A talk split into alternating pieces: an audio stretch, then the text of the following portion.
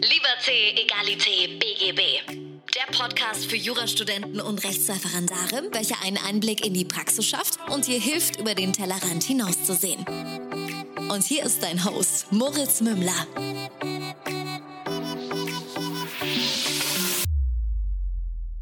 Servus und herzlich willkommen zu einer neuen Folge von Liberté, Egalité, BGB. Mein Name ist immer noch Moritz Mümmler und wir befinden uns mittlerweile in der zweiten Staffel deines Lieblingsjuristen-Podcasts. Und heute haben wir eine absolute Premiere, fast, würde ich sagen. Äh, es ist ein Nicht-Jurist, der uns heute besucht und hier zu Gast ist. Es ist mein guter Freund und Mentor Antonio Kalatz. Mittlerweile kann ich es aussprechen. Er hat mir dabei geholfen, ähm, für mein Staatsexamen tatsächlich on track zu kommen, meine Produktivität zu erhöhen und ich möchte heute mal mit ihm darüber sprechen, wie wir das dann erreichen können, auch aus dem Homestudying. Lieber Antonio, herzlich willkommen im Podcast. Vielen, vielen Dank, dass ich dabei sein darf. Ich freue mich. Sehr, sehr gerne. Das freut mich auch. Ich, das ist einfach lang ausgestanden jetzt und ich habe mir gedacht, mit wem könnte man besser in die zweite Staffel starten als mit dir, mit dem die Vorbereitung für mein Staatsexamen begonnen hat. Und da können wir gleich mal ansetzen. Ich habe dich irgendwann kontaktiert und ich meinte so, ey, ich brauche jemanden, der mir einen krassen Arschtritt gibt. Und jetzt darfst du uns mal kurz erzählen, wer, wer bist du, warum kannst du krasse Arschtritte verpassen? Ich sag mal so, ich bin immer der, man sagt zu mir, ich bin positiv aggressiv. nee, es ist einfach so, ähm, durch mein Leben, was passiert ist, ähm, was ich alles durchgemacht habe, habe ich einfach irgendwann realisiert, okay, hey, so Eigenverantwortung, wenn wir darüber reden, ähm, ändert sich sehr, sehr viel. Das Problem ist halt, diese Eigenverantwortung anzunehmen, sie umzusetzen und dann wirklich ins Leben zu implementieren, ist ein harter Weg. Und ich sage auch in den ganzen Videos und den Speeches, die ich gebe, ähm, ist halt wirklich so dieser liebevolle Arschtritt, weil ich rede nie zu den Menschen jetzt, egal ob es jetzt im Publikum ist oder auf Social Media, sondern ich rede immer zu meinem 19-jährigen Ich. Weil ich hätte damals genau so jemanden gebraucht, der mir so in den Arsch tritt, aber auf eine liebevolle Art und Weise, der einfach Tacheles mit mir redet. Weil dieses Ganze durch die Blume und du bist gut so, wie du bist und ah, mach dir keine Sorgen, so, das ist alles so. Für manche funktioniert es, aber funktioniert halt nur in dem Moment. Und trotzdem kriegen sie den Arsch nicht hoch, weil ihnen niemand Klartext die Wahrheit sagt. Weil im Endeffekt jeder von uns ist eigenverantwortlich für sein Leben. Und entweder du übernimmst die Verantwortung oder du gibst sie ab. Aber sogar wenn du sie abgibst, ist es trotzdem noch deine Verantwortung. Ja, es ist halt, viele wollen in Watte gepackt werden, gefühlt. Aber das Problem ist, wenn du in Watte gepackt wirst, kommst du ja nicht dahin, wo du hin willst. Auf gar keinen Fall. Also die Ausgangssituation bei mir, bei, bei mir war eigentlich, dass ich mein Referendariat irgendwie ein halbes, dreiviertel Jahr gemacht hatte oder ein Jahr schon fast. Und ich war so, jetzt muss ich langsam in, aus dem Knick kommen, was das Lernen angeht. Und ich war so, hm, ich brauche jemanden, der mir dabei hilft. Und ähm, ich habe mich so ein bisschen gefühlt, wie vielleicht viele, die jetzt gerade zu Hause sitzen, seit einem ganzen Jahr jetzt schon fast und zu Hause lernen müssen und nicht wissen, wo fangen sie an. Wenn ich jetzt zu dir komme oder gekommen bin, womit, womit beginnen wir, dass wir sagen, wie finde ich die Motivation überhaupt ins Tun zu kommen? Wie kann ich überhaupt anfangen? Also bei dir habe ich ja im Laufe unserer Zusammenarbeit gemerkt, ähm, dass Ego eine gute Geschichte ist und Ego ist gar nichts Schlechtes. Weil das Ego ist das, was dich halt wirklich entweder dann zum Erfolg bringen kann, wenn es ein gesundes Ego ist, oder dich halt wirklich abstürzen lassen kann. Das ist immer die Perspektive. Der Punkt ist jetzt zum Beispiel jetzt auch mit dem, dass die Leute seit einem Jahr zu Hause sitzen. Was den meisten Leuten fehlt, ist einfach und das ist knallhart, aber ihnen fehlt einfach die Disziplin, die Selbstliebe, die Struktur, das weiterzuführen, weil du hast niemanden mehr, der dich kontrolliert wie in der Schule. So, wenn der Lehrer damals gesagt hat, so, hey, wir schreiben morgen einen Test, dann weißt du, fuck, ich schreibe morgen einen Test, ich muss jetzt noch lernen. Wenn du dann irgendwann mal rausgehst und dann ins Studium kommst, so, da kontrolliert dich niemand. So, keinen juckt, ob du irgendwas machst oder ob du nicht lernst, ob du zum Test erscheinst oder nicht. Das ist alles dir überlassen. Und im Endeffekt ist es einfach so, entweder du lernst dich selbst bis zu einem gewissen Punkt zu kontrollieren und zu testen, oder du machst es nicht und dann versagst du auf ganzer Linie. Aber es ist einfach nur die Struktur. Ich meine, jeder Student hat im Endeffekt, wenn wir sie genau nehmen, ein richtig entspanntes Leben, egal ob Student oder Schüler. Weil was du machen kannst, du kannst dir den. Stopp, stopp, stopp. Die ganze, das ganze Publikum hat gerade einen Schmerz erlitten, weil kein Jurist fühlt sich so. Also ich pflichte dir bei und ich finde, du hast recht, aber so jeder Jurist, der das hört, denkt sich so, ah, oh, er weiß nicht, wovon er spricht, er hat keine Ahnung. Vielen Dank. Aber man muss einfach so sehen. Ich meine, du kannst dir doch den Lehrplan holen, oder? Ja, also du kannst, du, du weißt am Ende schon eigentlich so die, die Hülle und Fülle, die dran kommt. Das Problem ist nur, es ist so ausufern, dass einem immer eingetrichtert wird, du schaffst es nicht. Also du bekommst halt ab Studio, ab Semester 1 die Konditionierung zu sagen, du schaffst es nicht, du schaffst es nicht, du schaffst es nicht, ist so schwer und trotzdem schaffen es irgendwie jedes Jahr 60, 65, 70 Prozent. So. Ja, und die anderen 30, 35 Prozent, die hören halt auf die Idioten, die zu ihnen sagen, dass sie es nicht schaffen werden. ja, genau. Da, da fängt es ja schon an. In dem Moment, wo du glaubst, du schaffst es nicht, kannst du es halt auch nicht schaffen. Aber ich habe dich unterbrochen. Du warst gerade äh, daran auszuführen, mir, mir zu erklären, warum Disziplin einen eigentlich frei macht, aber man erstmal Disziplin erlernen muss. Guck mal, um ganz kurz Disziplin zu erklären. Disziplin ist nicht so, wie immer gesagt wird, so Dinge zu machen, worauf du eigentlich gar keinen Bock hast, so die dich aber zum Erfolg bringen. Disziplin ist ganz simpel erklärt. Disziplin ist nichts anderes als Selbstliebe. Du liebst dich so sehr, dass du dir eine Disziplin aufbaust, die für dich und dein Leben funktioniert und die du dann durchziehst. Genauso wie Ergebnisse sind nichts als ein Versprechen an dich selbst, dass du es schaffen wirst.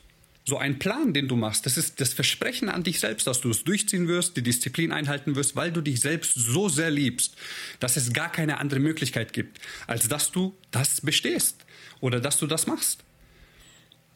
Aber wenn wir jetzt über die Situation. Mega wertvoll. Wenn Mann. wir jetzt über das diese. wirklich wertvoll. Wenn, danke. Wenn wir jetzt über die Situation von zu Hause reden. Ich meine, Corona hat sehr, sehr viele Menschen Lügen gestraft. Und zwar war es immer so, ich habe keine Zeit, ich habe keine Zeit, ich habe keine Zeit, ich kann das ja. nicht, bla bla bla. Und dann kam der erste Lockdown, da war ja noch nicht so krass mit Homeoffice für die meisten, ähm, weil da halt alles erstmal die Struktur reingebracht werden musste. Und es ist auch ein Punkt, es musste erstmal die Struktur reingebracht werden. Mittlerweile funktioniert sehr, sehr viel, vieles besser ähm, in dieser Situation.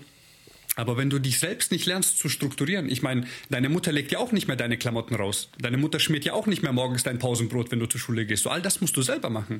Und wenn du nicht lernst, dein Leben zu strukturieren, dann scheiterst du direkt, bevor du den ersten Schritt machst.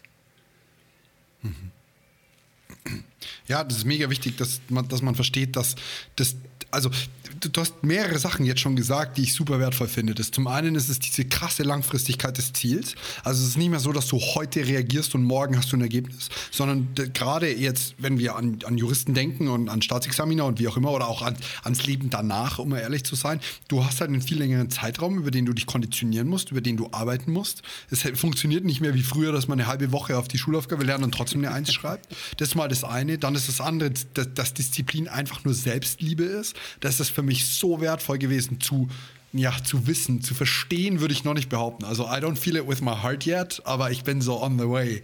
Und ähm, das dritte ist halt, wie gesagt, dann auch wirklich da selber, selber hinzukommen und es Step by Step zu machen.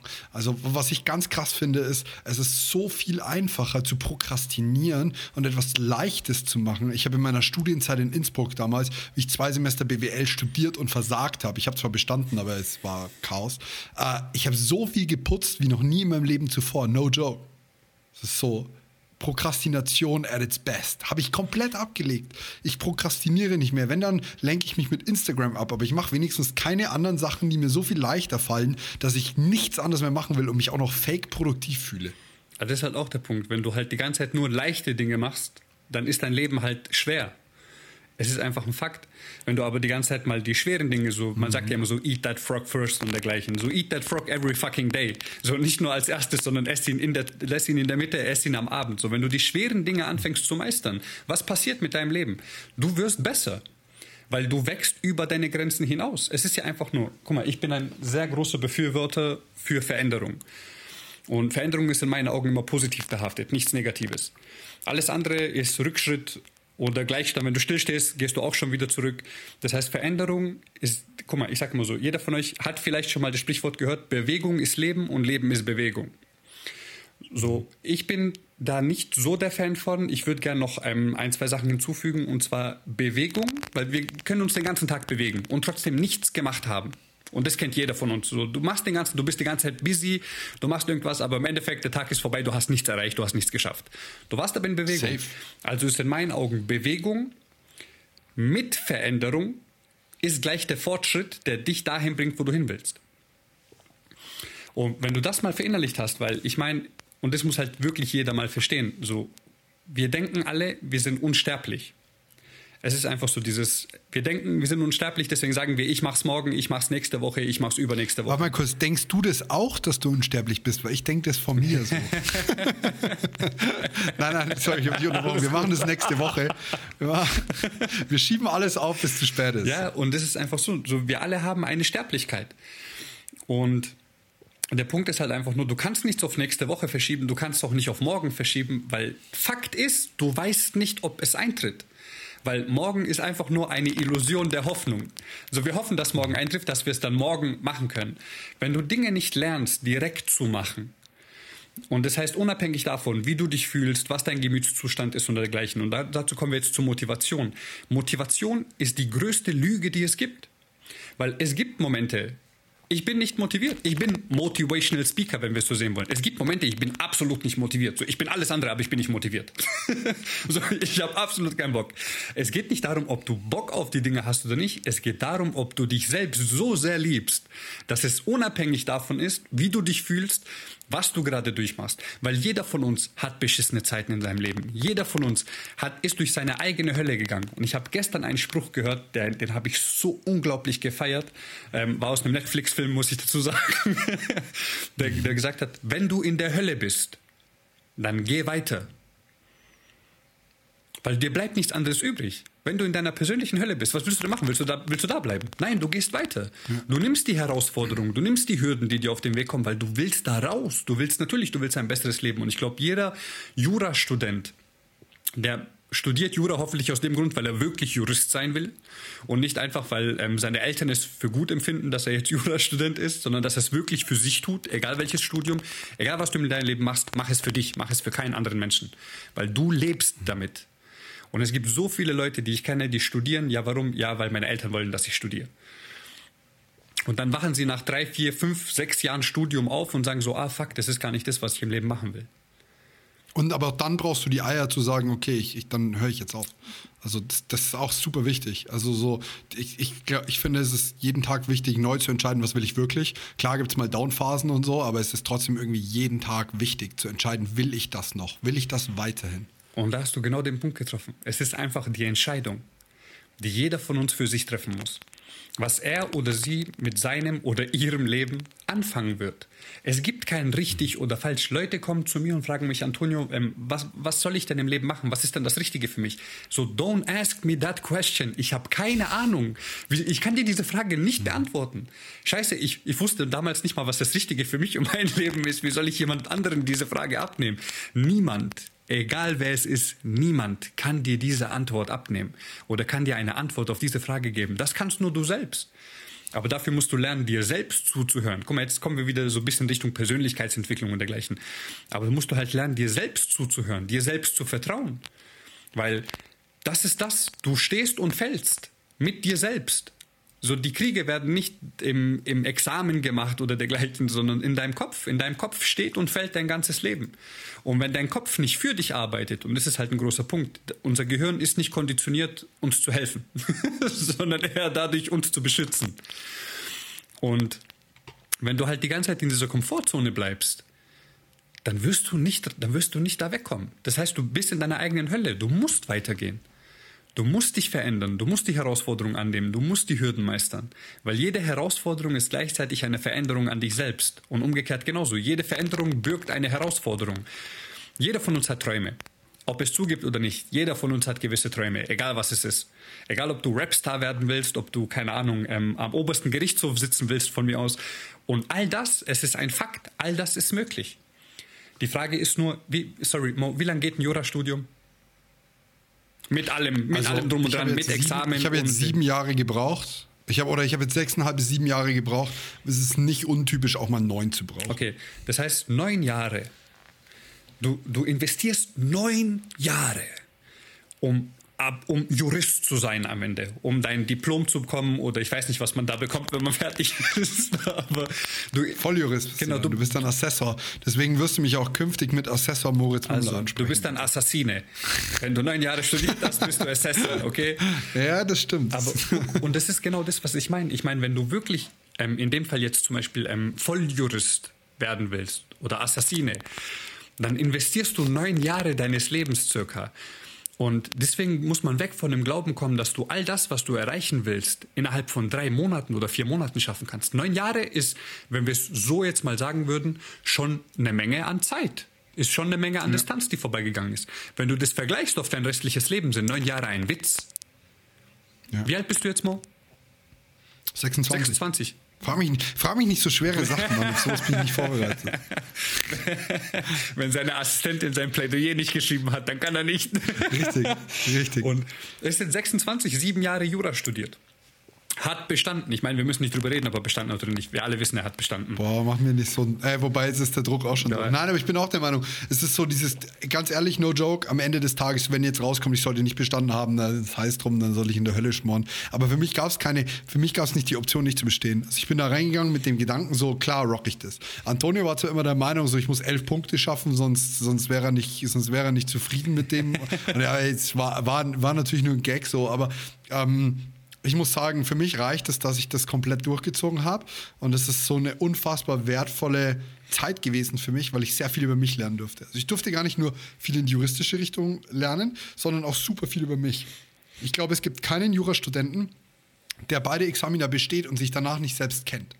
Also zumindest zu dem gewissen Grad. Es ist so, es ist eine unfassbare Belastungssituation, aber gleichzeitig lernt man sehr, sehr viel über sich selbst. Und ich wollte vorhin schon, schon, schon vor ein paar Minuten richtig krass einhaken, weil ich was geil Neues gelesen oder gehört habe, ist so, was ich noch nie so gesehen habe. Das war, äh, geht so in die historische Richtung. Ich weiß nicht mehr genau, wer es geschrieben hat, Epikette oder wer auch immer. Und er hat die Person hat geschrieben so, es wird nie leichter. Es ist immer harte Arbeit. Und ich dachte mir das früher, als, keine Ahnung, war ich 15, 16, bin ich joggen gegangen. Bin ich fünf Kilometer gelaufen. Immer. Jeden Tag fünf Kilometer. Und ich dachte, irgendwann werden die fünf Kilometer leicht. Aber wenn du nicht sieben läufst, werden die fünf nicht leichter. Und wenn du nicht zehn läufst, werden die sieben nicht leichter. Und wenn du aber dann die zehn gelaufen bist, dann sind ja immer noch die zehn schwierig. Also es ist immer so, es wird nie leichter. Und es ist auch irgendwie gar nicht das Ziel, sondern am Ende des Tages ist die also ich glaube, dass das der einzige Weg, damit mit, mit harter Arbeit umzugehen, zu lernen, ist halt harte Arbeit lieben zu lernen, weil sie einen selbst weiterbringt. Und das ist, das ist die Verknüpfung, die ich jetzt für mich hergestellt habe, was du vorhin gesagt hast mit der Disziplin, dass es pure Selbstliebe ist und sich immer wieder herauszufordern und immer wieder die Dinge zu machen, die hart sind, ist pure Selbstliebe. Und es ist, es ist für jeden einfacher, auf dem Sofa zu liegen und irgendwie Netflix zu schauen. Aber ich glaube, jeder weiß, wie man sich danach fühlt, wenn man vorher nichts für sich geleistet hat. Also so, wenn du den ganzen Tag geackert hast und chillst dann vom Sofa, ist eine ganz andere Nummer, als wenn du einfach in der Früh aufgestanden bist und legst dich aufs Sofa und schaust Netflix. So. Safe. Ich sag auch, ähm, du kennst meine Meinung zu den ähm, möchtegern Leuten, die immer sagen 24-7 hustle all day. So fuck that shit. Kein Mensch hustelt 24-7. Es, es danke, danke, dass du das sagst. Es gibt in Jura Study-Blogger, die posten jeden Tag ihren Schreibtisch und dann posten sie, wie viel 20 Stunden sie gelernt haben. Damit spreche ich niemanden persönlich an. Ich meine nur, so dieses Bild, das dadurch vermittelt wird, ist, jeder um dich rum lernt viel mehr als du selbst. Und das ist so ein ewiges Vergleich schüren. Zeig mir den Motherfucker, der 20 Stunden am Stück konzentriert lernen kann. Ja, niemand. Natürlich nicht. Natürlich nicht. Das ist halt einfach nur wieder dieses, ähm, ich sag jetzt mal, Profilieren oder dergleichen. Im Endeffekt, das, was für dich spricht, ist das Ergebnis. Wie du zum Ergebnis kommst, bleibt dir überlassen. Der Punkt ist, ob du bestehst oder nicht. Hey, it's your fault. In beiden Fällen. Wenn du bestehst, herzlichen Glückwunsch. Ich, ich, ich wünsche dir nicht mal Glück, sondern ich gratuliere dir, weil du hast es verdient. So, du hast verdient, das zu bestehen. Wenn, wenn du halt durchfällst, dann ist es deine Schuld. Und diese Schuld kannst du niemandem geben. Du kannst sie nicht deinem ähm, Prof geben, du kannst sie nicht dem Dozent geben, du kannst, sie nie, du kannst nicht sagen, ah, aber das Thema war voll schwer, das haben wir nicht durchgenommen. Ja, aber du hast es zu Hause auch nicht durchgenommen. Das heißt, das ist, wir reden immer über Verantwortung.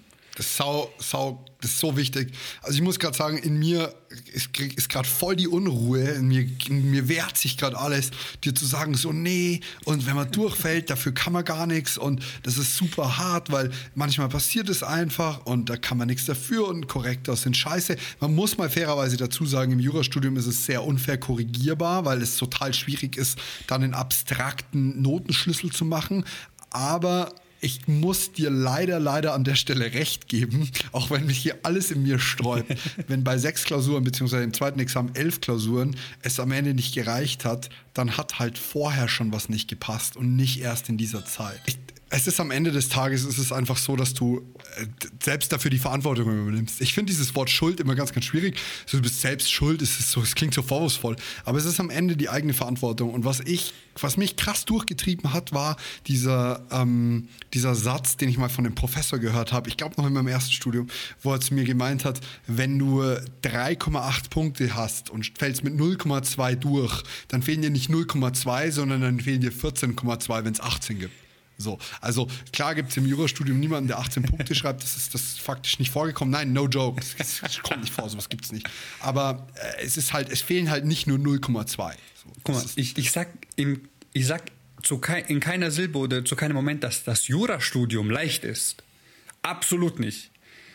Aber scheiße nochmal, wenn du dich entscheidest, Jura zu studieren, dann weißt du doch, was du dir rausgesucht hast. Ich meine, wenn du ja, ja, ja aber weißt du, dann, dann, reden wir über, dann waren die Leute nicht vorbereitet genug. Es ist einfach Punkt. So, viele sagen immer so, ja, du musst bereit sein, du musst bereit sein. Fakt ist, kein Mensch ist jemals bereit.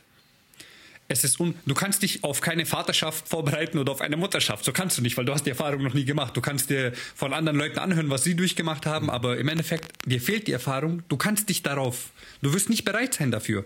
Du kannst dich allerdings vorbereiten. Du kannst dich vorbereiten und überlegen, ist okay, was erwartet mich denn jetzt in diesen nächsten sechs, sieben, acht, neun Jahren? Auf was muss ich mich vorbereiten? Mhm. Jeder, von, jeder von uns kennt ja das Sprichwort, ich muss mich mental darauf vorbereiten. Hat jeder schon mal gehört. Und das ist der Punkt, wenn du, genau, und, und wenn, du, wenn du mal weißt, wo du hingehst, Okay, wenn du sagst, und ich meine, wenn du sagst, du willst Jura studieren, weil du wirklich Volljurist, Assassin werden willst. Ich meine, wenn ich das jetzt so höre, würde ich auch gerne Jura studieren gehen, nur um Assassin danach zu sein. Aber ähm, dann weißt du doch so grob, was dich erwartet. Und dann kommen wir wieder zurück zu dem, ähm, man man kann sich einen groben Plan kann man sich rauslassen. Ich weiß ungefähr, welche Bücher ich, äh, welche Bücher ich brauche. Das bekommst du ja mit. Du weißt, welche Fächer in dem Fall von jetzt, ähm, ich wollte sagen, Geburtsrecht, von Familienrecht bis über Straßenverkehrsordnungsrecht, bla bla bla. Safe. Und das ist auch das, was, ich, ähm, was wir mit Mo gemacht haben. Ich so, hey, stell dir einen Plan. Überleg dir, was du alles bis zu dem Tag deiner Prüfung wissen musst. Das heißt, welche Themen musst du durchgehen, was musst du bearbeiten. Wenn du das jetzt weißt, dann kannst du es doch runterbrechen. Dann kannst du es doch so weit runterbrechen, dass du weißt, wie viel Zeitaufwand dich das am Tag kosten würde, ähm, das alles abzuarbeiten, zu lernen, zu wiederholen. Und nicht zu vergessen, du kannst dir dazwischen auch mal, ähm, kannst dir auch mal einen freien Tag nehmen.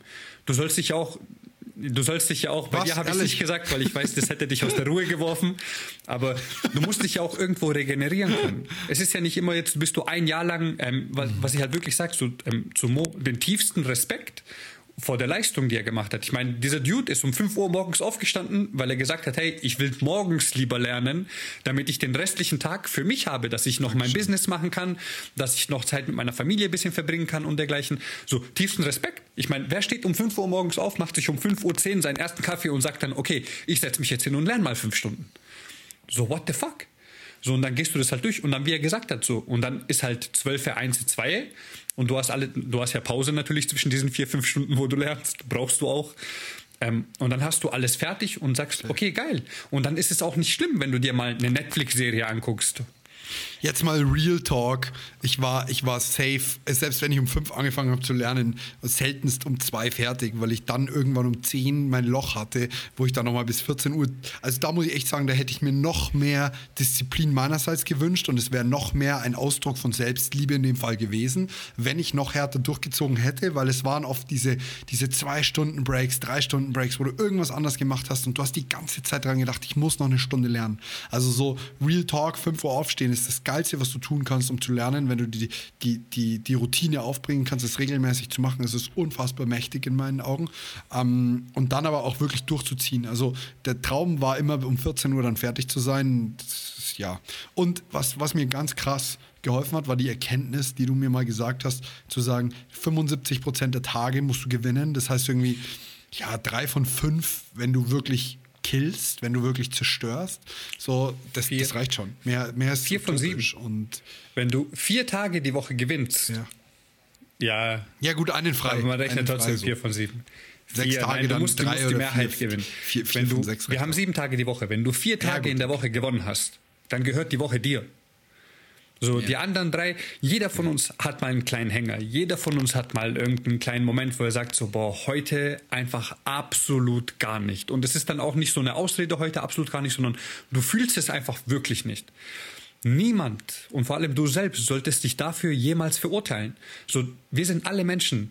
Wir sind alles Menschen. So, wenn du es manchmal nicht fühlst, dann bringt es auch nicht, wenn du einfach dumm etwas machst, weil du vergisst es sowieso direkt.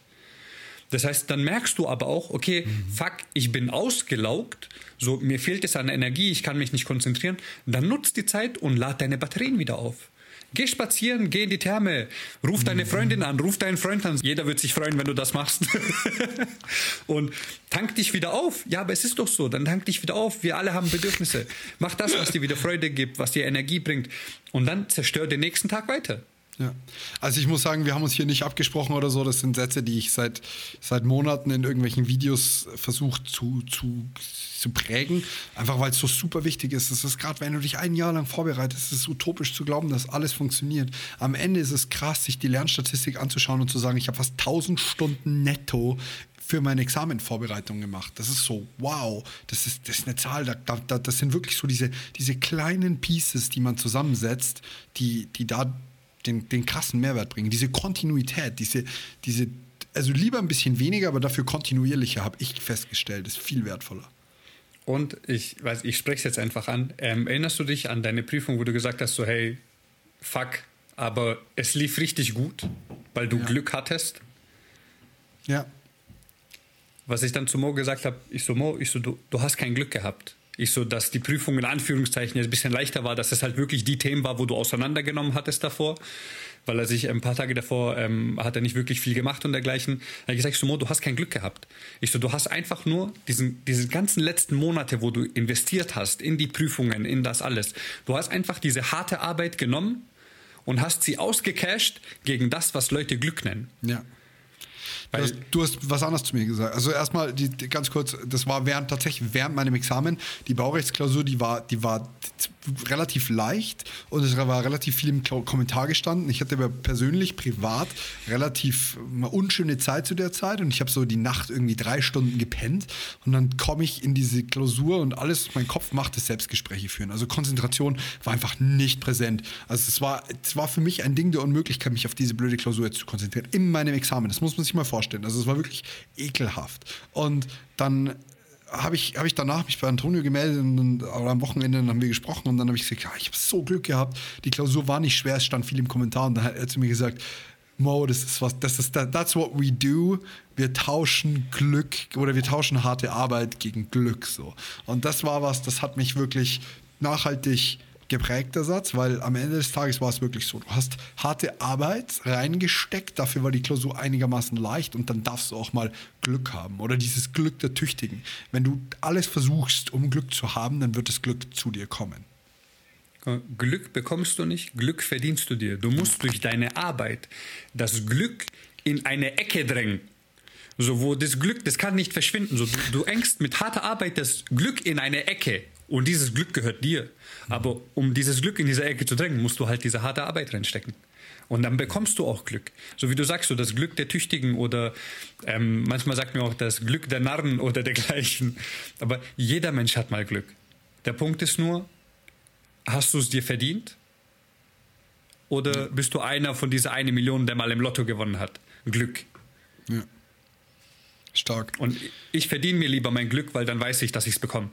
Ja, safe. Also so, du kommst ja gar nicht aus. Das ist ja schon in der Ecke, Antonio. Mhm.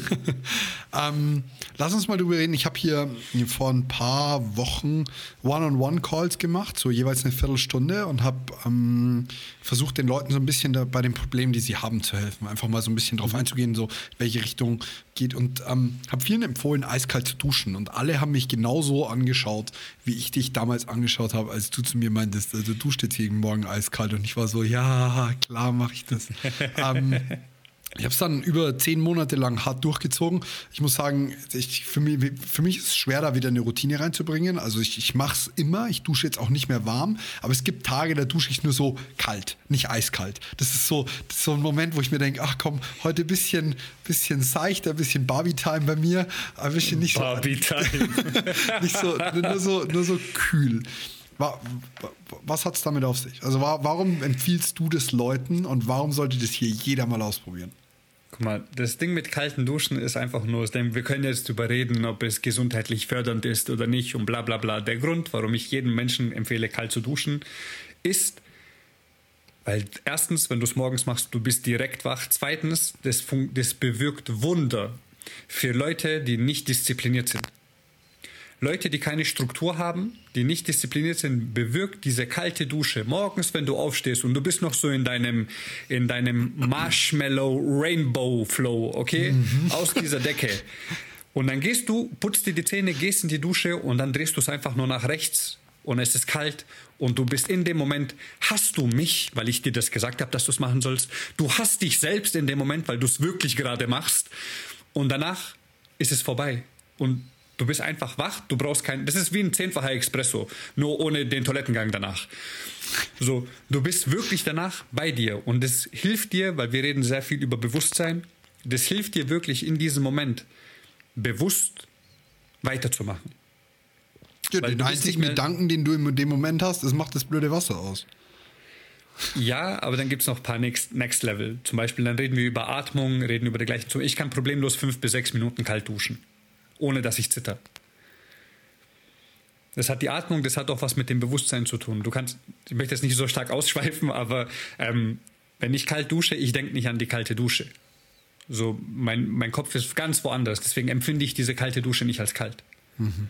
Ist natürlich auch ein Prozess dahin gewesen. Und mir ist auch mal zwischendurch auch mal kalt, wenn ich dann noch kalt dusche. Geil. So, ich bin auch richtig, nur ein Mensch. Geil. Lass uns aber noch es hilft einfach wirklich, diese kalte Dusche sprechen. hilft ungemein, um sich um, mal wirklich selbst eine Disziplin aufzubauen, Struktur, Struktur ins Leben du sagst, zu bringen. Wir, mach den Plan. Und dergleichen. Ja, super. Ich mache mir den Plan. Jetzt spreche mal von mir, wie, wie wir angefangen haben zu arbeiten. Ich weiß aber ganz genau, ich halte den Plan eh nicht ein. Ich schaue mir den Plan an und denke mich, bäh, mach ich morgen. so, ich meine, ich habe mal einem Krieger den Kopf abgeschlagen, wenn ich mich nicht ganz erinnere, äh, nicht falsch erinnere. Und es ist auch so ein Bild, das ich immer wieder präge. Es gibt nämlich ein Königreich. Da gibt es den König, den Strategen und den Krieger. Und, ähm, Soll ich das jetzt erklären? Das Antonio. Ja, erzähl doch mal. Okay, pass auf. Also mir hat es geholfen, Mann. Es war wirklich. Es war oh, pass auf. Das jetzt, wir machen jetzt ein bisschen Storytime. und zwar, passt mal auf. Es gibt, wie der Mo schon gesagt hat, es gibt ein Königreich, okay? Und dieses Königreich ist dein Leben. In diesem Leben gibt es drei Charaktertypen. Und zwar einmal den König, einmal den General und einmal den Krieger. Okay? Der König ist der, dem das ganze Königreich gehört. Die Aufgabe des Königs ist es, der König ist Visionär, der König ist Träumer, der König ist all das Kreative, was in dir steckt. Okay? Dann haben wir den General. Der General ist ein Stratege. Der General, der plant alles, der macht alles. Der General darf alle Ressourcen des Königs nutzen. Das heißt, alles, was im Königreich ist, darf er nutzen. Wenn der General in den Krieg ziehen sollte, dann muss der General bei minimalem Verlust und maximalem Gewinn alles rausholen für den König. Okay? Und dann gibt es noch den Bauer-Krieger. Jetzt ist das Problem, dass diese drei Persönlichkeitstypen bei wahrscheinlich 90 Prozent der Leute, die jetzt momentan zuhören und 90 Prozent der Menschheit, alle drei zusammen in einem Raum chillen. Die waren bei mir alle im Homeoffice am selben Schreibtisch. das Problem ist, wer darf mit dem König reden? Ich rhetorische Frage, ich beantworte euch natürlich. Wer darf mit dem König reden? Nur der General. Nur der General darf zum König, wenn der König ihn ruft, und mit ihm reden. Würde der General jemals zum König kommen und zum König sagen, so hey, das, was du dir vorstellst, ist nicht möglich. So, ich, wir können das nicht machen. Was würde der König machen? Der König würde diesem General sofort den Kopf abschlagen lassen, weil der König will nicht hören, ob etwas nicht geht. Der König hat gesprochen, sein Wort ist Gesetz, er ist der König, das, das ist sein Königreich, ihm, gehört, ihm gehören alle Menschen da drin und das Volk. So, er hat gesprochen, er will das haben.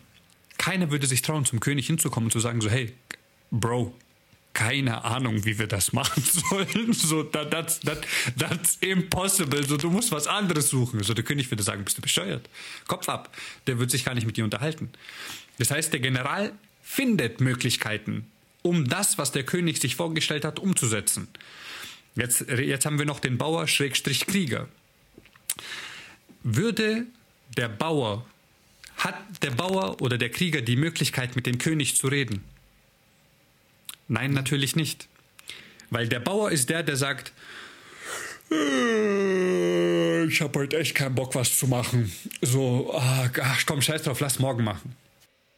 Ja, ich übersetze es mal kurz. Das ist der Schweinehund, der euch sagt, der Plan, den der Stratege ausgearbeitet hat, ach, den mache ich morgen.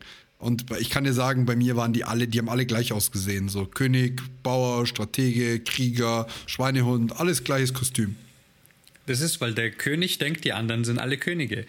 Jetzt, wenn der Bauer, okay, wenn der General jetzt kommt und er hat einen Plan aufgestellt und er holt jetzt alle Krieger zusammen und die fangen an, loszumarschieren, ähm, kommt der Bauer und die erste Frage, die der Bauer stellt, nach ungefähr zwei Minuten, sind wir schon da?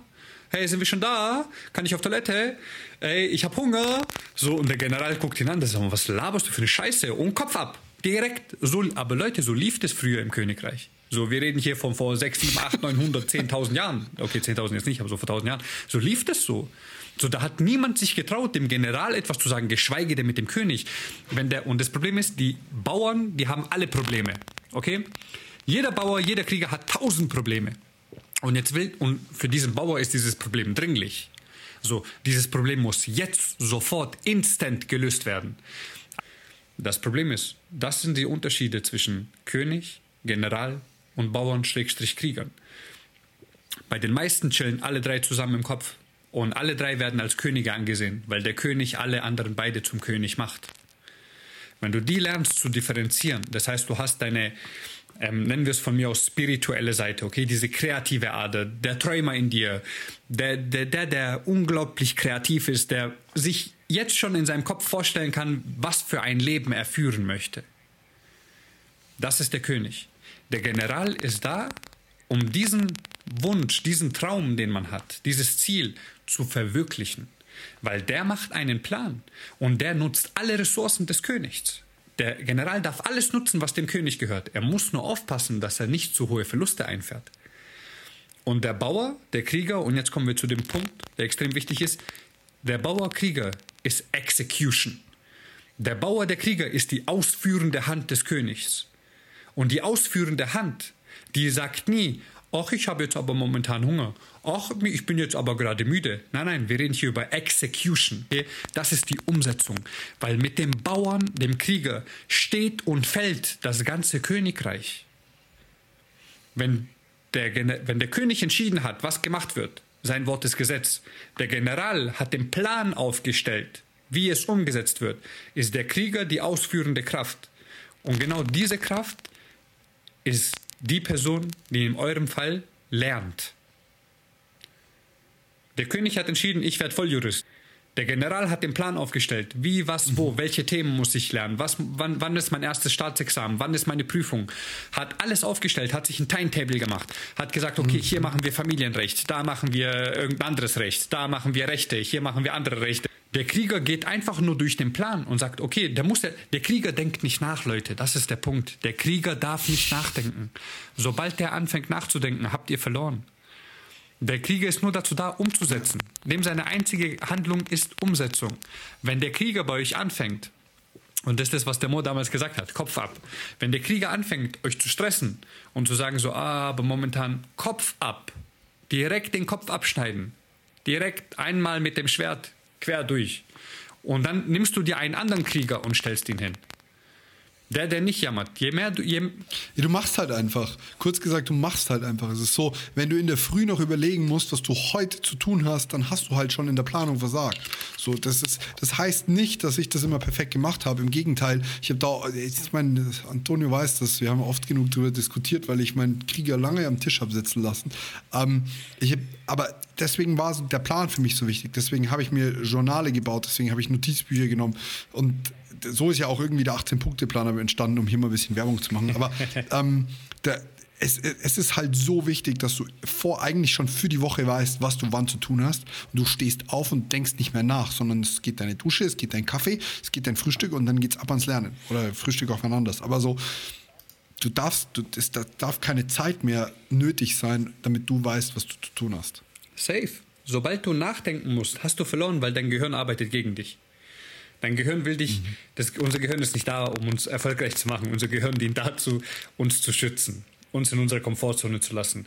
Der Punkt ist, du kannst das alles umprogrammieren. Das ist gar kein, Problem in Anführungszeichen, es bedarf nur einer sehr, sehr langen Distanz, sage ich mal. Und Distanz ist nur eine Zeit. Das heißt, du kannst, dein, du kannst deine Denkweisen, du kannst deine Muster, du kannst Glaubenssätze, du kannst alles kannst du umschreiben in deinem Kopf.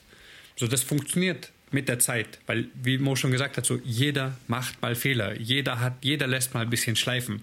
So, ich bin, man sagt Motivational Speaker. Wie gesagt, ich habe auch nicht immer bombastische Tage. Ich habe auch mal einen schlechten Tag. Und dann, wenn ich das merke, okay, ich plane meine Breaks zwar, so dass sowas nicht sehr oft vorkommt, aber es kommt auch vor. Und das ist einfach das Menschliche an uns. Keiner ist perfekt. Niemand. Und es ging auch nie darum, perfekt zu sein. Es ging darum, und das ist jetzt der Punkt, die beste Version deiner selbst zu werden. Wenn du die beste Version von dir bist, musst du dir keine Gedanken machen, weil du hörst auf zu zweifeln. Leute, die zweifeln, ist meistens der Grund, weil sie wissen, sie haben nicht genug Arbeit reingesteckt. Und ich sag ich sage nur Arbeit. Voll, voll, 100 Prozent. Mhm. Ich sage immer Arbeit, wobei Arbeit in meinen Augen ein sehr negatives Wort ist, weil ich konnte mich damit nie identifizieren, weil als ich klein war, haben Menschen immer gesagt, ja, was machst du? Ich gehe arbeiten, waren aber scheiße unglücklich. So, so fressen bis zum Boden. So und ich so, fuck, ich will in meinem Leben nie arbeiten. Weil ich, weil, das ist no joke, weil ich gesehen habe, die Leute sind unglücklich, ja. wenn sie arbeiten gehen. Also ich bin ein sehr, sehr, ähm, ich bin ein, wie sagt man, also ich achte sehr, sehr auf Wortwahl. Und ähm, Arbeit ist so ein Wort, das hat für mich nicht funktioniert. Also musste ich die Wörter, die nicht für mich funktionieren, habe ich geändert. Ich arbeite nicht, ich investiere. Der Grund, warum ich investiere, ist, eine Investition bringt dir immer eine Rendite. Mhm. Das heißt, eine Investition ist immer für dich, für dein Leben. Das heißt, eine Investition bringt dich immer weiter. Außer du hast in irgendeinen Scheiß investiert, aber das ist was anderes. So, wenn du in dich investierst, bekommst du immer die größte Rendite. Das heißt, ich arbeite nicht, ich investiere. Und das ist genau das, was die Leute machen im Studium oder dergleichen. Sie investieren ins Jetzt, in ihre jetzige Zeit, damit das später bekommen sie natürlich mehrfach zurück. so, so, no joke, so ich überlege, ob ich mein Abi nachholen und Jura studieren gehe. Nein, aber um mal zurückzukommen, es ist wirklich, es ist einfach nur der Punkt, so du investierst in dich und dein Leben. Und das ist der Grund, ich gehe stark davon aus, warum die meisten angefangen haben zu studieren, vor allem sowas wie Jura. Ich meine, in meinem Kopf, so wie ich aufgewachsen bin, war immer so die schwersten Studiengänge, die es gibt, sind Medizin und Jura. Ist auch so. Jura ist das Schwerste, so. was du machen kannst. Ja. So, so. Mo, ich habe ich hab sein Gesicht gerade gesehen. Er direkt, ist klar, ja, das ist so. Also, also, Jura ist das Schwerste.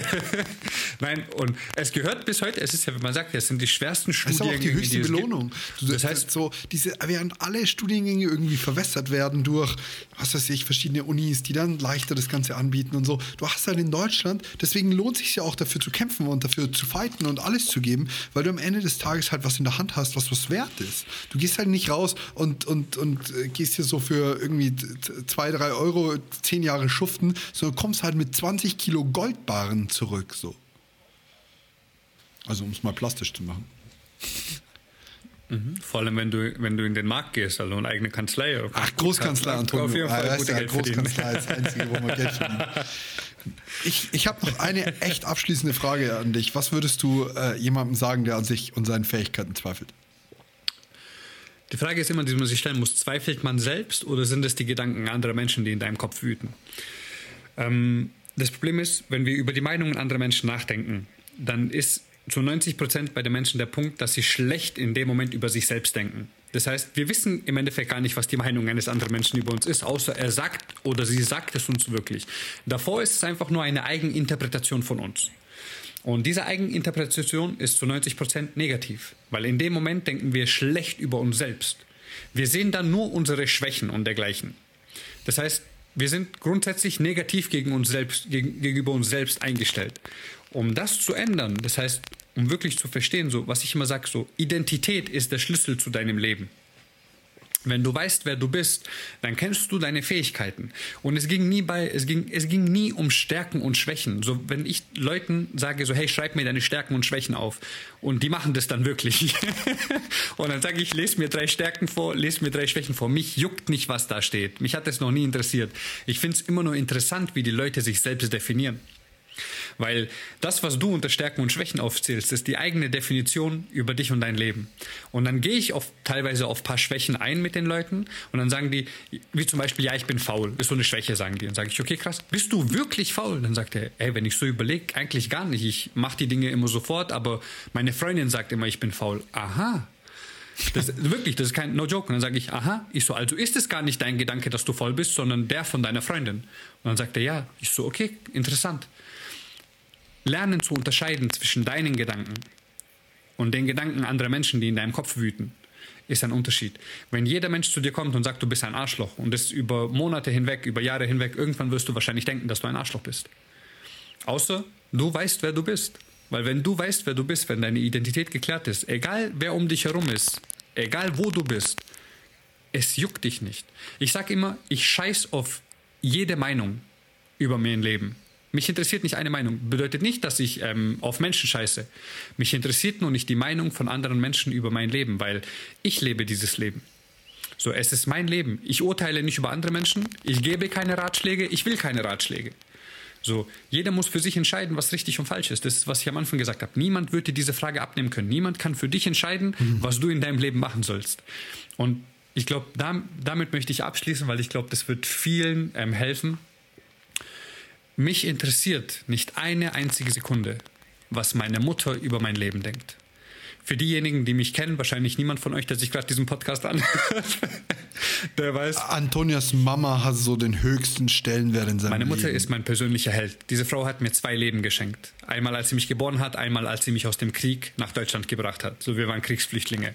So, diese Mutter, diese Mutter, meine Mutter, nicht, nicht diese Mutter, sondern meine Mutter. Diese Mutter. meine Mutter ist für mich my personal superhero, okay?